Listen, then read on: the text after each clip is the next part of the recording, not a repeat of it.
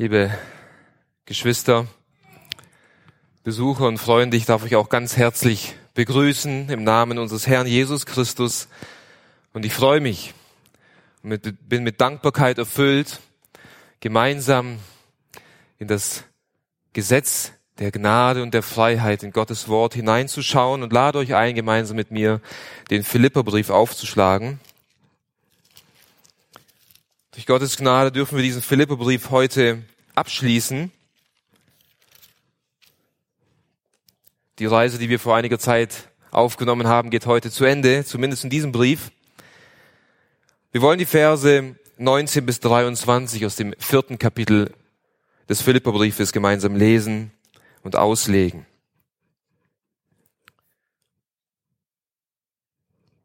Dort schreibt Paulus, mein Gott aber wird euch alles Nötige geben, nach seinem Reichtum in Herrlichkeit in Christus Jesus. Unserem Gott und Vater aber sei die Herrlichkeit von Ewigkeit zu Ewigkeit. Amen.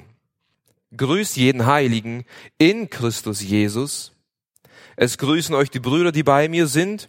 Es grüßen euch alle Heiligen, besonders aber die aus dem Haus des Kaisers. Die Gnade des Herrn Jesus Christus sei mit eurem Geist. Amen. Soweit das Wort Gottes heute Morgen.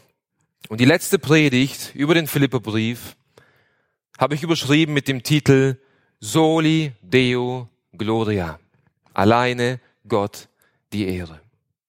Soli Deo Gloria, alleine Gott die Ehre. Denn mit diesem Gedanken will Paulus seinen Brief schließen. Mit diesem Gedanken will Paulus die Gemeinde in Philippi entlassen, wie wir in Vers 20 gelesen haben, wo er sagt, unserem Gott. Also er schließt die Gemeinde mit ein und sagt, unser Gott und Vater, der Schöpfer des Himmels und der Erde, der ewige und der alleinige Gott, aber sei die Herrlichkeit von Ewigkeit zu Ewigkeit.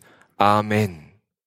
Das ist der letzte Gedanke, den Paulus den Christen in Philippi und auch uns heute Morgen mitgeben will aus dem Philipperbrief. Und alleine Gott die Ehre bedeutet, Gott alleine steht in der Position, angebetet zu werden.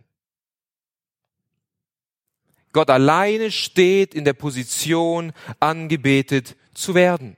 Die ersten zwei Gebote der zehn Gebote zeigen uns dies klar und deutlich auf. Es gibt keinen anderen Gott als den Gott, der uns, sich uns in der Schrift offenbart hat. Und weil es keinen anderen Gott gibt, gebührt auch nur diesem Gott alleine die Ehre.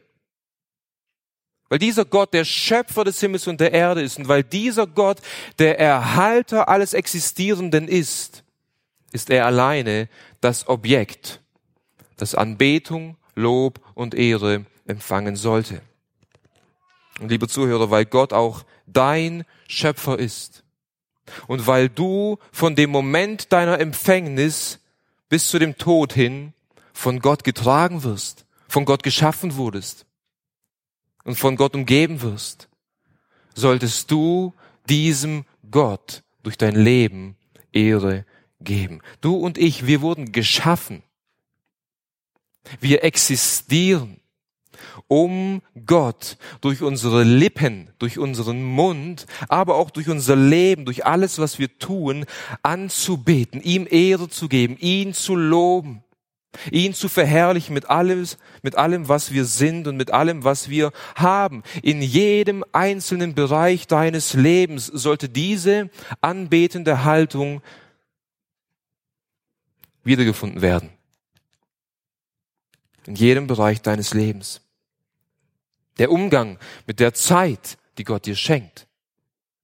Der Umgang mit deinem Ehepartner, den Gott dir geschenkt hat. Die Erziehung deiner Kinder die Erfüllung deiner Pflichten auf dem Arbeitsplatz, der Dienst in der Gemeinde. Du als Sohn oder als Tochter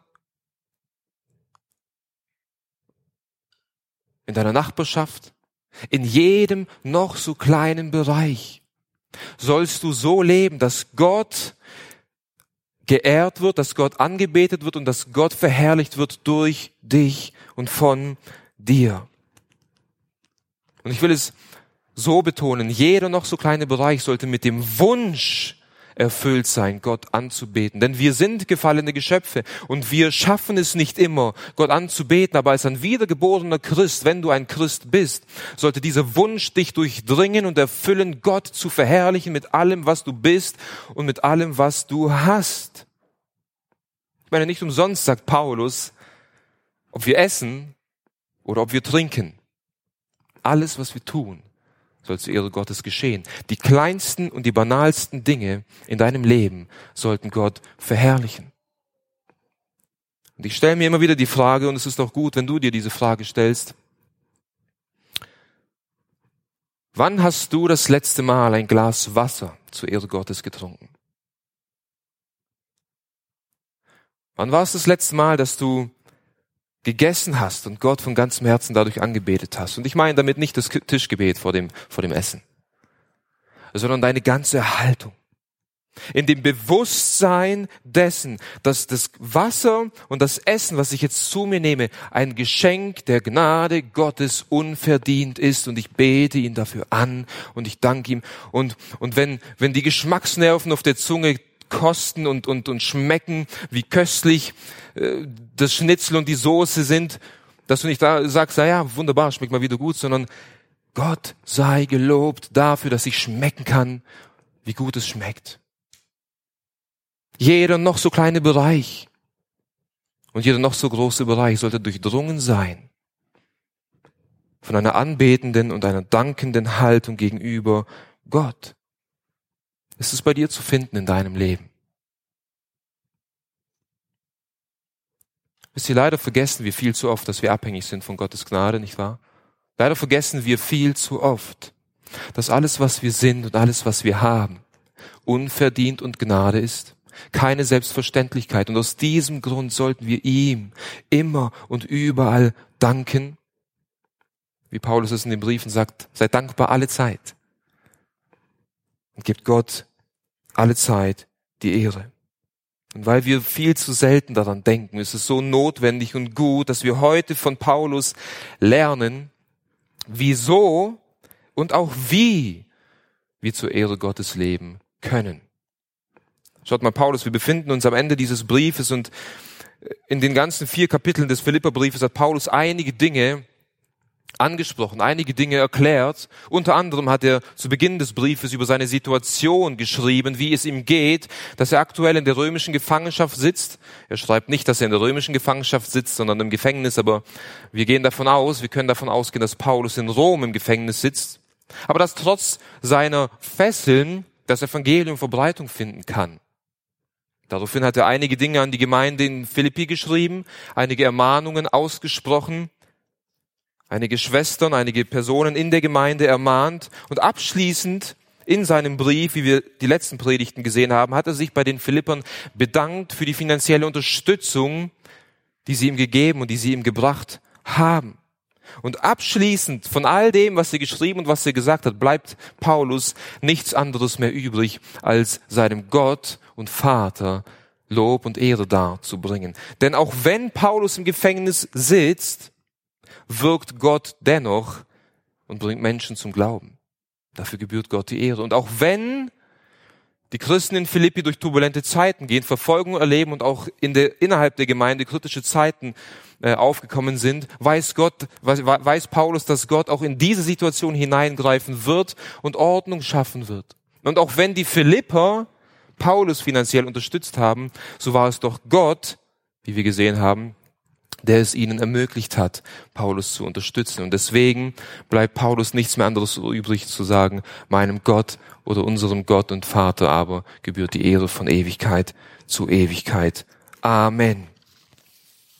Und in diesen abschließenden Versen aus dem Philipperbrief liefert Paulus uns drei konkrete Gründe, wieso Gott alleine die Ehre in deinem Leben gebührt. Drei konkrete Gründe, die wir gemeinsam betrachten wollen, um mehr und mehr zur Ehre Gottes zu leben, um mehr und mehr zu sehen, dass Gott es ist, der alles in deinem Leben wirkt. Und aus diesem Grund sollten wir auch zu seiner Ehre leben. Der erste Grund lautet, weil Gott uns in Christus alle Bedürfnisse stillt. Vers 19. Der zweite Grund, wieso Gott alle Ehre gebührt, ist, weil Gott uns in Christus geheiligt hat. Verse 2, 21 und 22. Und der dritte Grund, wieso Gott alleine die Ehre gebührt, lautet, weil Gott uns in Christus Gnade darreicht. Vers 23. Und diese drei Gründe wollen wir jetzt gemeinsam betrachten und abschließend einige Anwendungen auf unser Leben ziehen. Und der erste Grund, wieso du und ich Gott anbeten sollen und wieso ihm alleine die Ehre gebührt, weil Gott uns in Christus alle Bedürfnisse stillt. Vers 19 sagt Paulus, mein Gott aber wird euch alles Nötige geben nach seinem Reichtum in Herrlichkeit in Christus Jesus. Zuvor in dem Kontext hat Paulus sich bei den Philippern für die finanzielle Unterstützung bedankt und er hat ihnen mitgeteilt, was ihre Gabe in seinem persönlichen Leben bewirkt hat. In Vers 18 sagte, ich habe aber alles empfangen und habe Überfluss. Ich bin erfüllt, da ich von Epaphroditus das von euch Gesandte empfangen habe, einen duftenden Wohlgeruch, ein angenehmes Opfer, Gott wohlgefällig. Ich habe alles. Mir fehlt es an nichts mehr. Durch eure Gabe ist all mein Mangel, hat sich all mein Mangel aufgelöst und ich habe nun genug. Ich habe Überfluss. Und die Philipper hatten eine längere Zeit keine Möglichkeit mehr, Paulus zu unterstützen finanziell. Aber nun hat Gott ihnen wieder die Möglichkeit geschenkt, wie Paulus in Vers 10 gesagt hat. Aber sie haben in gewisser Weise von ihrem Mangel abgegeben. Von dem wenigen, was sie hatten, haben sie Paulus abgegeben. weil sie selber nicht viel hatten, wollte Paulus ihnen versichern, dass sie sich keine Sorgen machen sollen über ihre finanzielle Lage oder über ihre Bedürfnisse auf dieser Welt. Wieso? Denn Gott wird sich um all eure Bedürfnisse kümmern, sagt er. Wörtlich heißt es hier, mein Gott aber wird eure Bedürfnisse erfüllen mit seiner Fülle. Also den Mangel, den ihr habt, das Loch, das entstanden ist, das wird Gott füllen mit seiner Fülle, mit seinem Überfluss, mit seinem unergründlichen Reichtum. Und Paulus will hier deutlich machen, ihr Philipper habt euch um meine Bedürfnisse gekümmert und ich habe nun Überfluss, mehr als ich brauche. Aber mein Gott wird sich um eure Bedürfnisse kümmern, so dass ihr in allem Überfluss haben werdet. Das ist der Gedanke, den Paulus uns hier mitgibt.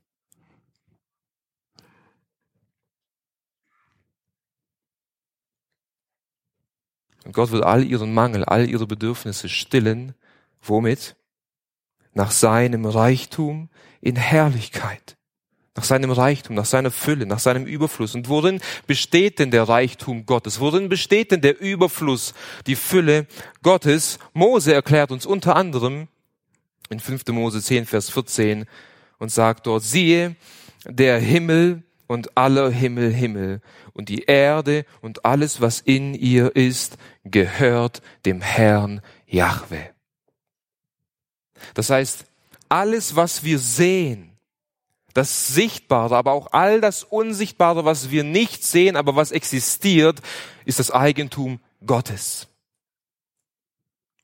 Alles, was du hast, alles, was du siehst, ist sein Eigentum. Und selbst die Wolken, die am Himmel ziehen und die es regnen lassen und die Sonne, die am Himmel steht, welche die Erde erwärmt und welche die Voraussetzungen schafft für, für reiche Frucht, sind Gottes Eigentum.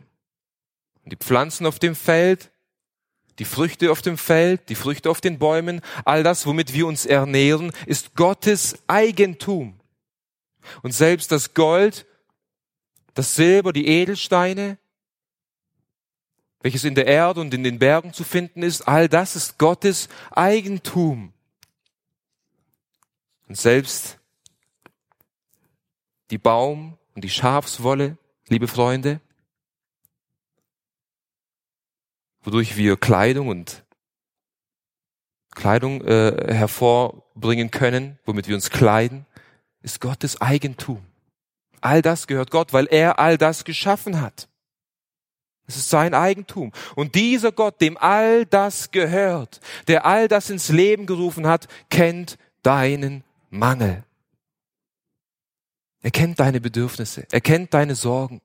Er, er weiß, was du brauchst und er wird dich in jedem einzelnen Bereich deines Lebens, wo du Mangel hast, versorgen und durchtragen.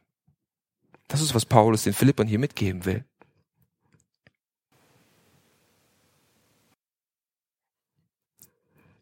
Gott ist aber nicht nur reich an irdischen Gütern, weil sie ihm gehören. In Epheser Kapitel 2, Vers 4 lehrt Paulus uns auch, dass Gott reich ist an Barmherzigkeit. Gott ist reich an Mitgefühl.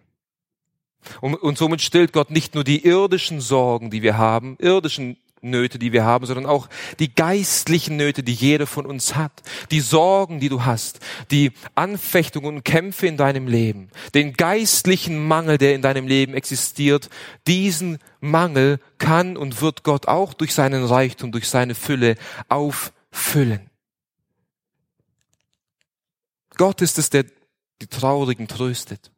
Und Gott ist es, der die Kleingläubigen stärkt. Und Gott ist es, der die Stolzen demütigt. Gott ist es, der uns allen geistlichen Mangel stillt. Oder wie Petrus es in seinem Brief sagt, dass wir alles bekommen haben, was wir zur Gottseligkeit brauchen. Und somit stillt Gott absolut jedes einzelne Bedürfnis in deinem Leben, sei es irdisches oder sei es geistliches Mangel in deinem Leben.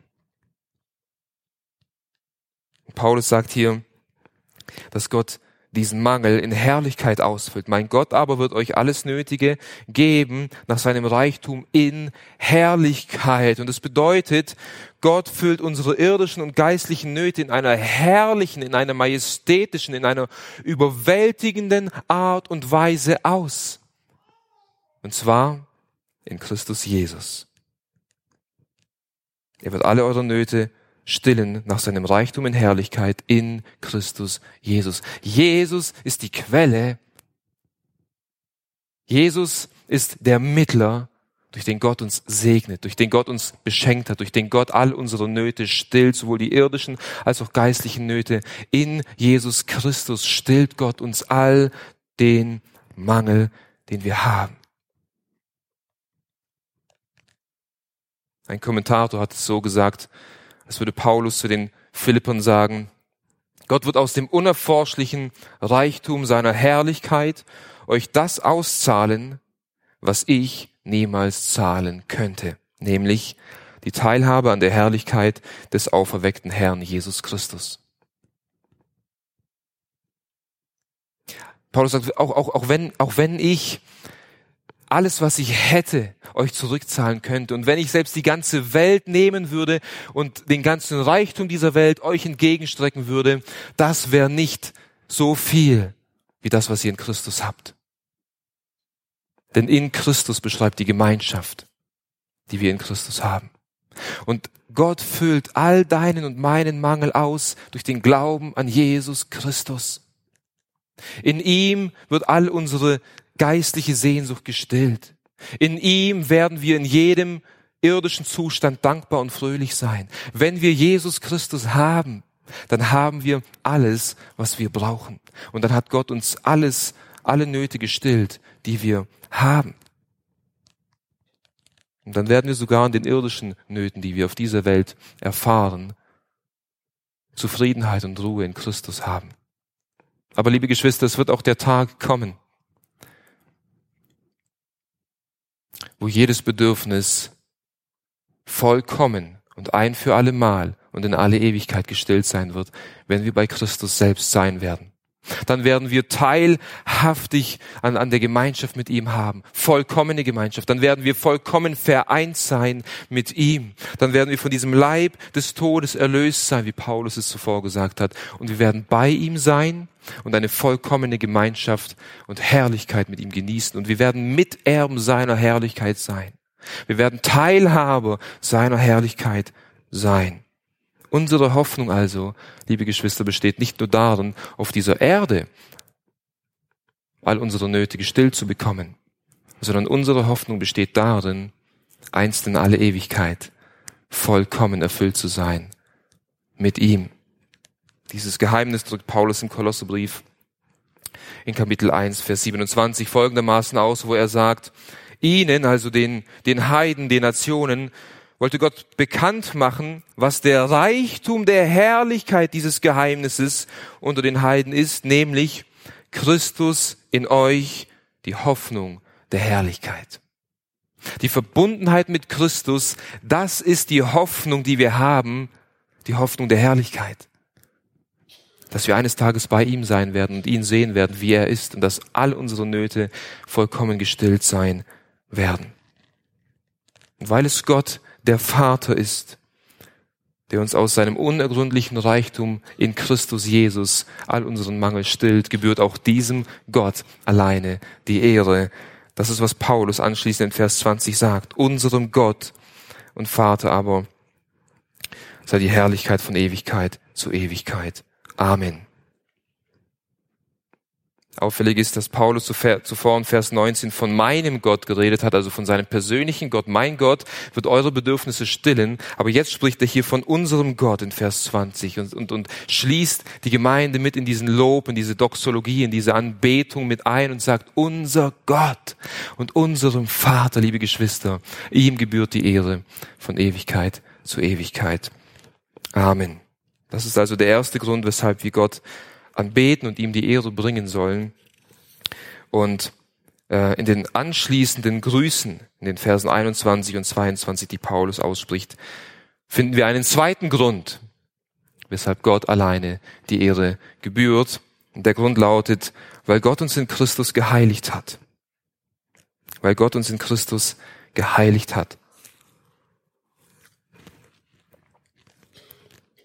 Was in diesen Grüßen von Paulus auffällt, wenn wir die Grüße von anderen Briefen von ihm vergleichen, dann merken wir, dass in diesen Grüßen aus dem Philipperbrief häufiger als in anderen äh, Grüßen der Titel oder der Begriff Heiliger erwähnt wird. Schaut, was Paulus hier sagt in den Versen 21 bis 22. Grüßt jeden Heiligen in Christus Jesus. Es grüßen euch die Brüder, die bei mir sind. Es grüßen euch die Heiligen, besonders aber die aus dem Haus des Kaisers. Die Heiligen, die Paulus hier anspricht, sind wohl die gleichen Heiligen, die er zuvor in seinem Brief in der Begrüßung angesprochen hat, in Kapitel 1, Vers 1, wo er sie gegrüßt hat, äh, an alle Heiligen, die in Christus Jesus, die in Philippi sind. Also hier grüßt er die ganze Gemeinde, jeden gläubigen Christen in Philippi und er nennt sie die Heiligen. Er nennt sie die Heiligen. Und Geschwister, mir ist es wichtig heute, auf diesen Punkt einzugehen. Dass alle die, die in Christus Jesus sind, die an ihn glauben, mit ihm verbunden sind, Heilige genannt werden. Wisst ihr, es ist richtig, dass du und ich häufig mit unserer Sünde konfrontiert werden. Wir merken es im Alltag, wenn wir leben, dass wir oft nicht so leben, wie wir leben sollten und wie wir leben wollen als Christen. Und unsere Sünde wird uns vor Augen gemalt. Und wenn wir die Schrift daheim lesen, Gottes Wort, dann ist Gottes Wort wie ein Spiegel für uns und wir sehen oftmals unsere, unser Versagen, wir sehen oft unsere Not, unsere Sünde aufgrund der Schrift. Weil die Schrift wie ein Spiegel für uns ist und uns zeigt, wie wir sind. Und auch von der Kanzel her, die Predigten zeigen uns oftmals unsere Schuld und unsere Sünde vor Gott auf. Und all das ist notwendig, all das hat seinen Platz und ist wichtig, denn ohne der Sünde, wenn wir die Sünde nicht sehen würden, wie sie ist, dann würden wir die Gnade Gottes nicht so hoch halten. Aber dennoch, bei all dem dürfen wir niemals vergessen und auch nicht vernachlässigen, darüber zu reden, liebe Geschwister, dass wir in Jesus Christus jetzt schon geheiligt sind. Wir sind in diesem Augenblick noch nicht vollkommen und noch nicht perfekt. Wir sind immer noch Sünder. Aber zur gleichen Zeit sind wir in diesem Augenblick vollkommen gerecht und heilig vor Gott. Das ist das Evangelium unseres Herrn Jesus Christus. Und genauso wie wir die Sünde betonen müssen, müssen wir das Evangelium betonen, wie unser Stand vor Gott ist. Heilig zu sein beschreibt nämlich unter anderem die Stellung, die wir haben, aber auch den Lebenswandel, den wir führen. Die Stellung, die wir vor Gott haben, wir sind abgesondert. Heilig zu sein bedeutet abgesondert. Wir wurden von Gott aus dem Herrschaftsbereich des Teufels herausgesondert und in sein Herrschaftsgebiet gestellt. Wir wurden abgesondert, um für ihn zu leben, zu seiner Ehre zu leben. Aber wir sind auch gereinigt worden. Wir sind nun rein und heilig vor Gott, vor einem heiligen und gerechten Gott. Wir haben an Gottes Reinheit Teilhabe. Das ist der Stand, in dem du und ich uns befinden, wenn wir an Jesus Christus glauben. Aber auch unser Lebenswandel sollte diesem Stand entsprechend sein. Wir sollten uns von jeder Unreinheit distanzieren, von jedem Bösen und von jeder Sünde distanzieren. Wir sollten die Sünde abgrundtief hassen und die Gerechtigkeit lieben. Unser Leben sollte das widerspiegeln, was wir nun vor Gott sind. Das beschreibt die Heiligkeit eines Christen. Paulus beschreibt uns, wie wir zu diesem Stand kommen. Er sagt hier in Vers 21, grüßt jeden Heiligen in Christus Jesus. Alleine in Christus, das heißt in der Gemeinschaft mit ihm, in der Verbundenheit mit ihm durch den Glauben, werden wir Heilige genannt. Getrennt von Jesus Christus ist niemand heilig. Niemand. Er ist die Quelle unserer Heiligkeit. Wisst ihr, die katholische Kirche hat es sich zur Angewohnheit gemacht, jeden x-beliebigen Menschen, der eine fromme Wohltat getan hat, der ein frommes Leben gelebt hat, der anderen Menschen Gutes getan hat, als einen Heiligen zu bezeichnen, als jemanden als heilig zu erklären. Aber die Schrift erklärt uns und zeigt uns unmissverständlich auf, dass wir durch unsere Taten niemals heilig und gerecht vor Gott stehen können. Nicht unsere Taten machen uns heilig und gerecht vor Gott. Der Prophet Jeremia aus dem Alten Testament verwendet ein eindrückliches Bild, um diese Wahrheit zu verdeutlichen, wenn er sagt, ja, wenn du dich mit Natron wüschest und viel Laugensalz nähmst, schmutzig bleibt deine Ungerechtigkeit vor mir, spricht der Herr Jahwe. Jeremia Kapitel 2, Vers 22. Nimm das kräftigste Mittel, das du auf dieser Erde finden kannst und fang an, dich zu waschen. Tag ein und Tag aus, Tag ein und Tag aus, Tag ein und Tag aus, über Monate und Jahre hinweg. Und du wirst deine Ungerechtigkeit nicht reinwaschen können. Dein Schmutz bleibt vor Gott bestehen, sagt uns die Schrift. Das einzige Mittel auf dieser Welt, das deine Ungerechtigkeit reinwaschen kann, ist das Blut des Lammes Jesu, das am Kreuz von Golgatha geflossen ist. Das ist das einzige Mittel, das unsere Ungerechtigkeit reinwaschen kann. Das ist das einzige Mittel, das uns gerecht und rein und heilig vor Gott stehen lässt. Und in Christus Jesus wird uns diese Reinheit zuteil. Er war der einzige Mensch, der auf dieser Erde durch seine Taten, durch sein Leben ein gerechtes und heiliges Leben gelebt hat. Und er ist stellvertretend für deine und meine Sünde am Kreuz gestorben. Sein Blut ist geflossen. Und durch den Glauben an ihn wird dir diese Gerechtigkeit zuteil. Sein Blut wäscht dich rein und durch sein Blut kannst du heilig genannt werden. Alleine in Christus Jesus können wir Heilige genannt werden. Und wisst ihr, wenn du gläubig bist, wenn du Christ bist, wiedergeboren, selbst in dem Augenblick, wo du sündigst, in dem Augenblick, wo du Gottes Gebot übertrittst, hört Gott nicht auf, dich zu lieben. In dem Augenblick, wo du, wo du gegen Gott sündigst, hört Gott nicht auf, dich als heilig und rein zu betrachten. Es ist nicht so, dass wir vor Gott nur heilig und rein dastehen, wenn wir die ganze Zeit seinen Willen tun und wenn wir die ganze Zeit ein heiliges Leben leben. Aber sobald wir sündigen und sobald wir seine Gebote übertreten, ist Gottes Zorn wieder über uns und Gott distanziert sich von uns. Das ist nicht das Evangelium von Jesus Christus. Das Evangelium von Jesus Christus zeigt uns einen Zustand, den wir haben, der vollkommen und für alle Ewigkeit da ist, dass wir rein und heilig vor Gott stehen. Es ist ein jetzt schon, aber noch nicht Zustand. Wir sind jetzt schon vollkommen gerecht vor Gott, aber auf dieser Erde noch nicht ganz, weil wir in einem sündigen Körper leben. Aber sei getrost, liebe Bruder und liebe Schwester, auch wenn du sündigst und wenn dich die Sünde schmerzt, und ich hoffe, sie schmerzt dich, sei dir dessen bewusst, vor Gott bist du immer noch ein Sohn, immer noch eine Schwester, immer noch ein Heiliger. Alleine durch das, was Jesus Christus für dich und für mich getan hat.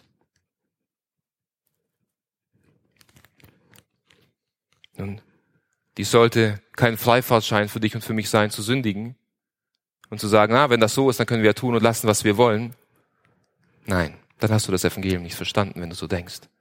Vielmehr sollte diese Tatsache uns dahin führen, mit aller Kraft daran zu arbeiten und den guten Kampf zu kämpfen, um mehr und mehr in der Heiligung zu leben. Paulus nennt uns hier in Vers 22 eine weitere Gruppe, die durch den Glauben an Jesus Christus geheiligt wurden. Es grüßen euch alle Heiligen, besonders aber die aus dem Haus des Kaisers. Mit dem Haus des Kaisers, von dem Paulus hier spricht, ist nicht ähm, in erster Linie an das Gebäude, an, an den Palast, an das Palast des Kaisers zu denken. Vielmehr meint Paulus hier die Personen, die im Dienste des Kaisers stehen, also von dem geringsten Sklaven bis zu den mächtigsten Hofbeamten, die im Dienste des Kaisers stehen. Also diese Personen aus diesem Haus des Kaisers sind Heilige oder einige aus diesem Haus des Kaisers sind Heilige und sie lassen euch grüßen. Also Personen, die im Dienst des Kaisers stehen. Und Paulus hat uns bereits äh, zu Beginn des Briefes erklärt, dass das Evangelium bis in das Prätorium, bis in die, in die Kasernen, bis zu den Soldaten des römischen Kaisers gelangt sind, gelangt ist. Und dass wir davon ausgehen können, dass auch römische Soldaten, die im Haus des Kaisers gedient haben, gläubige Christen wurden. Kapitel 1, Vers 13 zeigt uns Paulus dies auf. Der Römerbrief, den Paulus geschrieben hat, er wurde wahrscheinlich circa drei Jahre vor dem Philipperbrief geschrieben. Und im 16. Kapitel des Römerbriefes lässt Paulus einige Personen aus der Gemeinde in Rom grüßen und einige Namen aus diesen Grüßen sind zur damaligen Zeit bekannte Sklavennamen. Und wir können davon ausgehen, dass diese Sklaven im Haus des Kaisers gedient haben. Das heißt, wenn Paulus hier Grüße aus dem Haus des Kaisers an die Gemeinde in Philippi weitergibt, können wir davon ausgehen, dass es sowohl Soldaten als auch Sklaven, die im Dienste Kaiser Neros standen, gläubige Christen waren. Gläubige Christen unter einem so schrecklichen Herrscher. Das müssen wir uns vorstellen und darüber nachsinnen.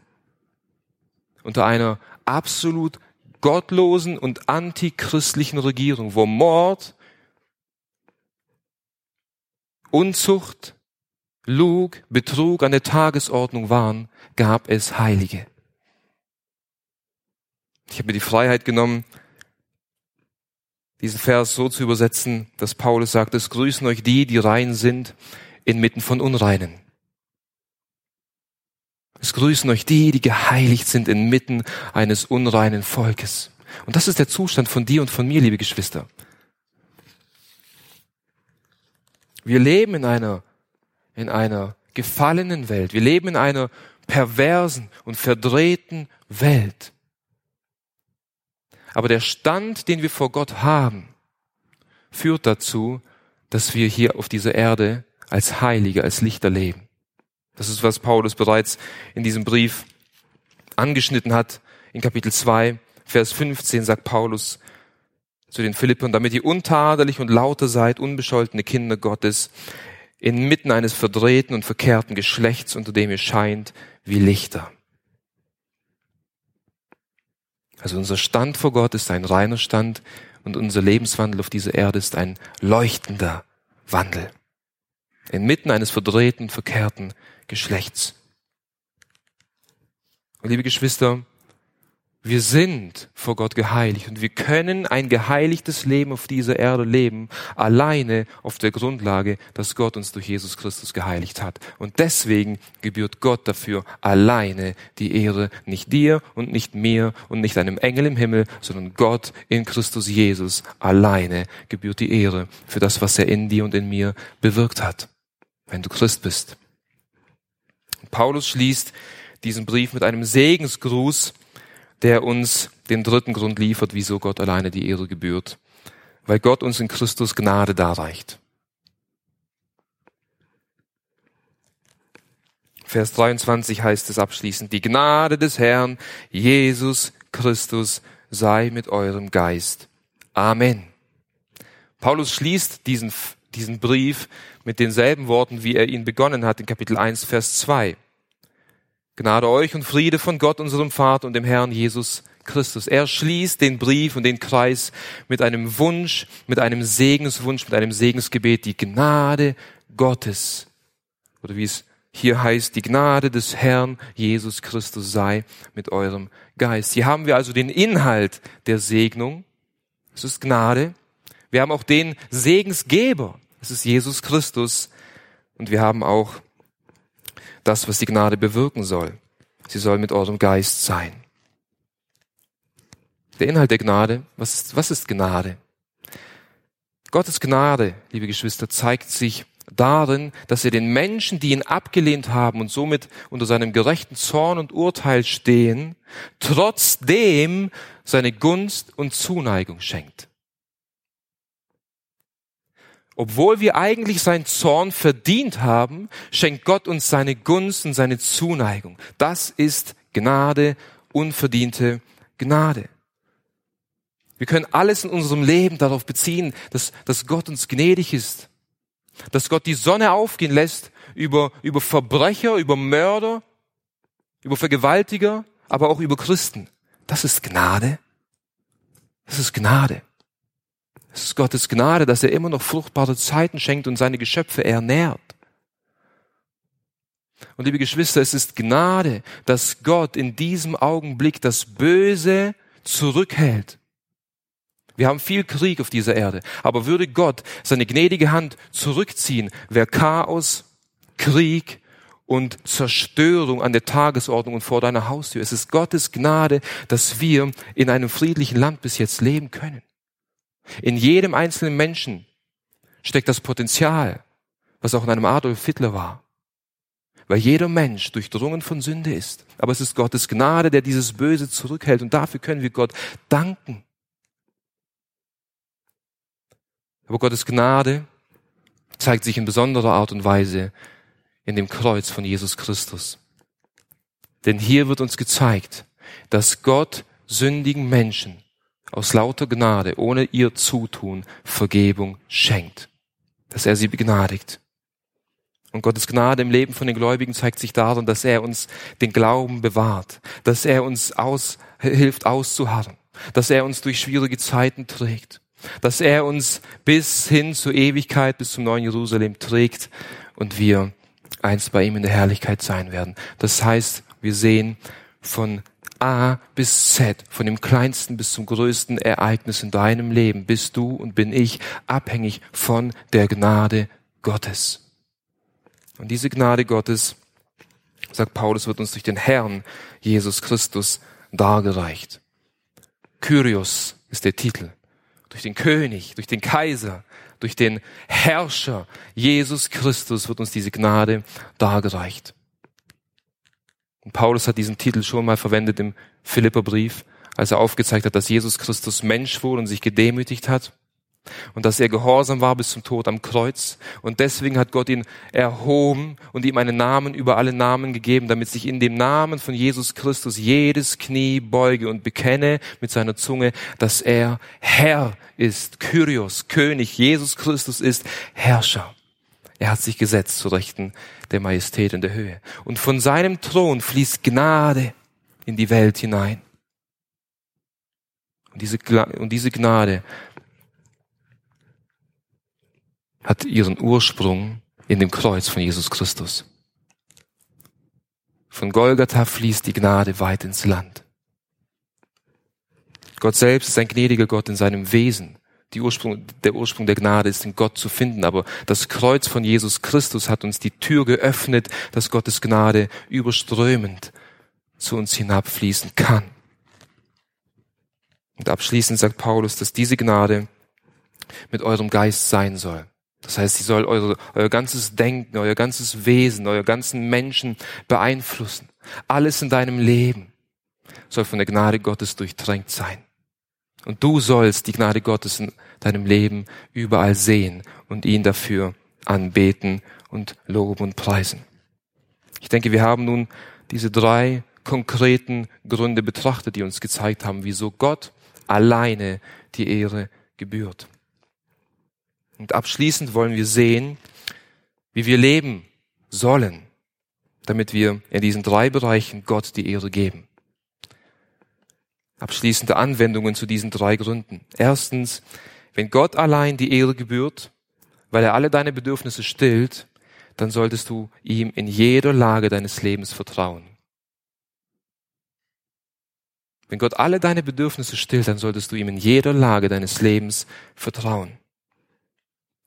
Jesus ermahnt uns im, in der Bergpredigt, dass wir uns keine Sorgen machen sollen.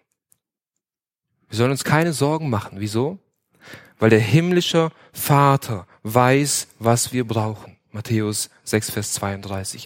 Gott als unser Vater weiß, was wir brauchen und er wird uns nichts geben, was uns schadet. Und er wird uns auch nichts wegnehmen, was wir brauchen, sondern er wird uns immer geben, was wir brauchen. Er weiß, was wir brauchen. Und es ist bemerkenswert, wenn wir die unzähligen Tiere, an die unzähligen Tiere denken auf dieser Welt, die Gott jeden Tag ernährt. Wenn Gott die Tiere ernährt, wird er sich nicht vielmehr um die Geschöpfe, die in seinem Ebenbild geschaffen sind, kümmern? Es ist bemerkenswert, wie Gott einige Blumen auf eine wundersame und prächtige Art und Weise kleidet. Wenn Gott die Blumen auf dem Feld kleidet, wird er sich nicht vielmehr auch um dich und um mich kümmern und uns Kleidung geben?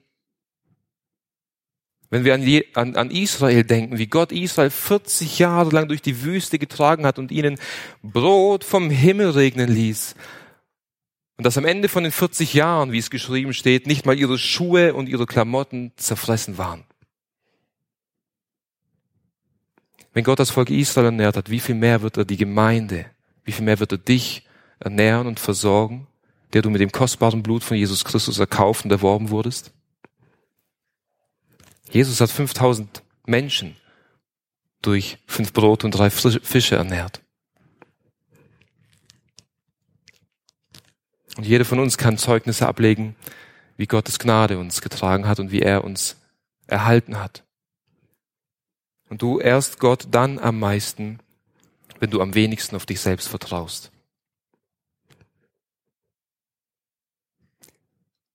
Und du wirst dann den größten und tiefsten Frieden erfahren, wenn du aufhörst, dir Sorgen zu machen und dich um all deine Angelegenheiten zu kümmern und anfängst auf Gott zu vertrauen. Mach dir keine Sorgen um die Zukunft, um das, was morgen ist oder um das, was in zwei Jahren sein wird, sondern vertraue Gott, dass er in all dem wirken wird. Als zweites, wenn Gott allein die Ehre gebührt, weil er dich in Christus heilig und gerecht ansieht, dann solltest du in der Heiligung leben dann solltest du den Stand ausleben, den du vor Gott hast. Auch wenn Gott es ist, der uns heiligt, liebe Geschwister, auch wenn Gott es ist, der uns in Jesus Christus gereinigt und geheiligt hat, hast du und hab ich eine Verantwortung vor Gott, ein heiliges Leben zu leben. Paulus hat bereits in Kapitel 2 ab Vers 12 und 13 gesagt, bewirkt euer eigenes Heil mit Furcht und Zittern. Denn Gott ist es, der in euch wirkt, sowohl das Wollen als auch das Wirken zu seinem Wohl gefallen. Arbeite hart und fleißig und in Ehrfurcht vor Gott an deiner Heiligung und sei dir gewiss, dass Gott dir beistehen wird. Das ist ein Hand in Hand. Ich bin fleißig, ich arbeite, ich kämpfe, ich ringe, ich tue und ich mache, aber getrennt von Gott kann ich gar nichts tun. Und er ist es, der in mir alles wirkt, sowohl das Wollen als auch das Vollbringen. Das ist Hand in Hand. Und lieber Bruder, liebe Schwester, kämpfst du um Reinheit und um Heiligung in deinem Leben? wenn du regelmäßig Pornografie konsumierst, ohne dagegen anzukämpfen, ohne betrübt darüber zu sein, ohne unter Tränen und Buße zu tun vor Gott, dann kämpfst du nicht mehr um Reinheit, dann kämpfst du nicht mehr um Heiligung. Und wenn du deine kostbare Zeit verschwendest, indem du stundenlang zockst oder Filme schaust, kämpfst du nicht mehr um Reinheit und um Heiligung. Und wenn du schon über Wochen und Monate hinweg die Gottesdienste nicht mehr regelmäßig besuchst, sondern von zu Hause die Gottesdienste verfolgst, dann kämpfst du nicht mehr um Reinheit und um Heiligung. Und die Bibel ist ernst in diesem Punkt. Der Hebräerbriefschreiber sagt uns ganz deutlich, dass wenn wir nicht nach Heiligung nachjagen, werden wir Gott nicht sehen. Hebräer Kapitel 12, Vers 14. Jagt der Heiligung nach, ohne die niemand den Herrn sehen wird. Wenn eine kontinuierliche, Heilig kontinuierliche Heiligung in deinem Leben nicht zu finden ist, solltest du dir ernsthaft Sorgen machen um deinen Zustand. Und ich weiß, dass wir in einer Zeit leben, in einer Corona-Krise, wo diese Dinge nicht gerade begünstigt werden. Ich weiß, dass durch die Corona-Krise man viel, viel Zeit hat, man unter viel Versuchung steht, Pornografie zu konsumieren, seine Zeit zu verschwenden, um zu zocken, die Gottesdienstliebe von zu Hause zu beobachten. Aber dennoch flehe ich und dringe ich mit dir, wenn diese Dinge in deinem Leben vorhanden sind, nimm den Kampf neu auf. Und schau auf Gottes Gnade. Und flehe und dringe mit ihm, dass er dich wieder aufhebt. Und fange neu an, den Kampf zu kämpfen.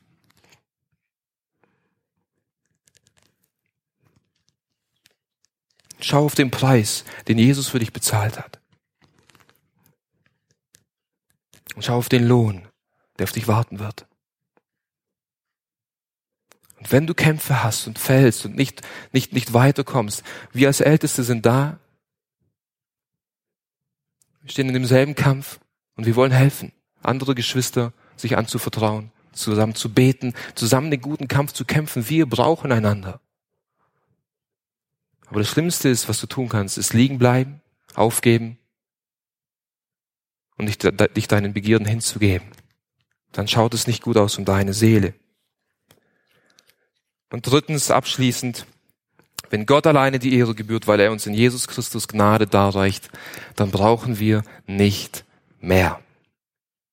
Wenn wir die Gnade Gottes haben, brauchen wir nicht mehr. Paulus hat mal mit einem Pfahl in seinem Fleisch gekämpft und gerungen und mit Gott ge gebetet. Dreimal hatte Gott gebeten, nimm diesen Pfahl von meinem Fleisch. Und was war die Antwort Gottes auf Paulus, sein Anliegen? Meine Gnade genügt dir. Meine Gnade genügt dir. Mein Wohlwollen, meine Gunst, meine Zuneigung dir gegenüber reicht für dich aus. Und liebe Geschwister, wenn Gott, der allmächtige Schöpfer des Himmels und der Erde, uns zugeneigt ist durch Jesus, wenn wir seine Gunst haben, was brauchen wir mehr? Gottes Gnade wird uns selbst in Zeiten der Not und Zeiten der Sorge durchtragen und dankbare Herzen schenken. Gottes Gnade wird uns selbst in Zeiten der Angst von der Angst befreien und Gott wird uns auch in Zeiten der Unsicherheit, wie wir sie jetzt erleben, Hoffnung und Sicherheit schenken. Wenn wir Gottes Gnade haben, brauchen wir nicht mehr. Und so möge der Geist Gottes, die und mir dabei helfen, ein Leben zu ihrer leben, ein Leben zu ihrer Gottes zu leben, indem wir Gott vertrauen, dass er dich versorgt, indem du nach der Heiligung strebst und indem du dich an der Gnade Gottes erfreust. Amen. Lass uns zum Gebet aufstehen. Großer Gott und Vater, wir loben und preisen deinen Namen, dass du ein guter Gott bist, ein guter Vater. Und dass du aus deinem Reichtum, aus deiner Fülle, aus deinem unergründlichen Schatz uns gibst. Dass du uns liebst, dass du dich um uns sorgst, dass wir nie Mangel leiden müssen, dass die Sonne aufgeht, dass die Sonne untergeht, dass du es regnen lässt, dass du uns ernährst und dass du uns bekleidest. Aber vor allem danken wir dir, o oh Herr, für deinen Sohn Jesus Christus, den du gegeben hast, das Kostbarste, was du hattest, dass wir in ihm Vergebung erfahren durften. Und wir beten gemeinsam, dass du uns segnest durch dieses Wort und dass du uns hilfst, nach dem zu leben, was du uns geboten hast. In Jesu Namen. Amen.